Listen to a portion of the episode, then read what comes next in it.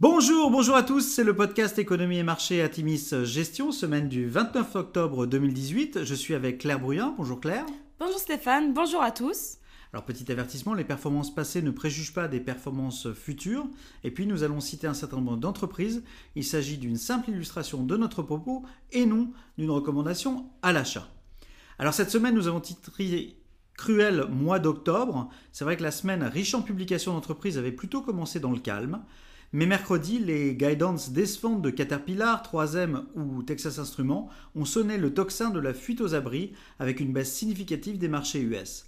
Même si les marchés auront finalement rebondi jeudi, les publications décevantes d'acteurs de la tech comme AMD et surtout Amazon et Google auront contribué à une forte baisse vendredi. Les marchés ont finalement fait peu crédit de très bonnes publications de géants comme Microsoft, Visa, Boeing ou Intel. Une croissance US pour le T3 à plus 3,5% contre 3,3% attendu n'aura pas non plus rassuré les investisseurs angoissés par l'approche des mid-term US et certains discours de managers plus prudents pour le T4 2018. En Europe, les valeurs des semi-conducteurs ont corrigé, en ligne avec la tech US, tandis que le secteur de l'automobile est à nouveau plombé par plusieurs avertissements.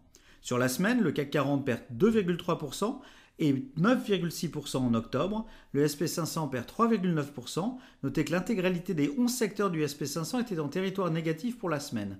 Le Nasdaq perd quant à lui 3,9% sur la semaine. Alors Claire, c'est paradoxal parce qu'en face de ça, on a plutôt eu de bonnes publications dans nos fonds. Et oui, Stéphane, en effet, c'est paradoxal, car en Europe, nous avons eu de très bonnes publications de Kering, Schneider Electric ou Edenred, tout comme Essilor, Air Liquide, STM ou Montclair, qui ont très bien publié également.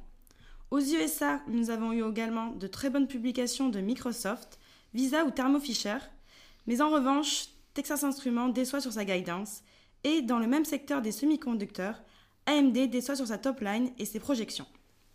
Amazon et Alphabet dépassent les attentes quant aux résultats, mais déçoivent également sur leurs prévisions de CA sur le T4. Amazon annonce une hausse de 46% de son activité cloud, AWS, mais à la surprise générale, annonce être prudent sur sa projection de vente et de résultats pour le quatrième trimestre. Alors en conclusion, ralentissement de la croissance mondiale, dégradation des perspectives en Chine, inconnue italienne et Brexit sont autant de paramètres qui pèsent sur les marchés.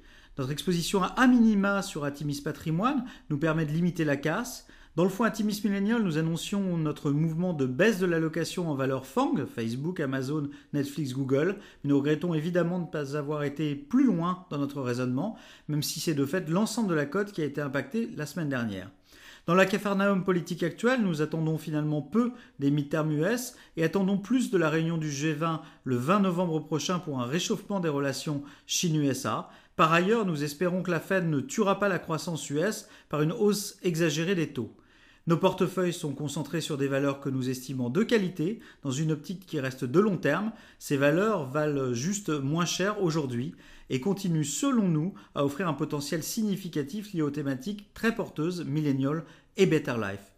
Nous vous souhaitons une excellente semaine à tous. Bonne semaine à tous